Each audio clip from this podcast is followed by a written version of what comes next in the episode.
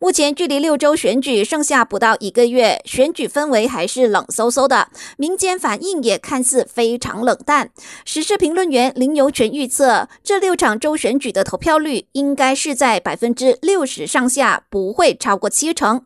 他说，这可能因为只是州选举，人民的重视度都不高，投票意愿自然也比较低。不过，根据以往的记录，他也不排除到了竞选期的最后一个星期，大选气氛会热起来。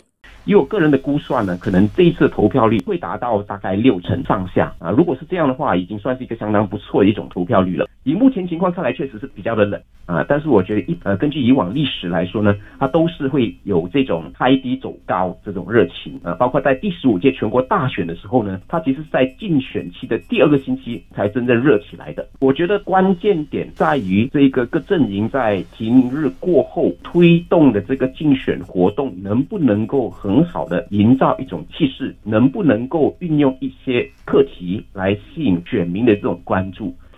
林游全表示，如果投票率偏低，将不利团结政府。毕竟西蒙和国政第一次联手出战周选，选民会不会接受这个阵营，还有很大的变数。而另一名时事评论员刘维成告诉本台，如果政府宣布投票日当天是公共假期的话，或许可以提高投票率。只是这个假期要如何落实，有点复杂。因为这一次只是局部的那个选举嘛，如果宣布全国放假的话啊，商家会怨声载道了。可是你单单放一个州哈，比方说新州宣布放假的话哈啊，可能外地的游子哈啊，这个假期可能对他们来没有什么关切性，因为他他在他在别的州工作嘛，其他的州哈没有放假啊，所以他他没有办法回乡投票咯。林伟成强调，虽说州选的格局比较小，可是也不要小看它的影响力。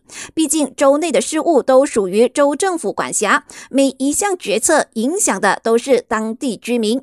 所以八月十二号出来投票，选出自己属意的州政府很重要。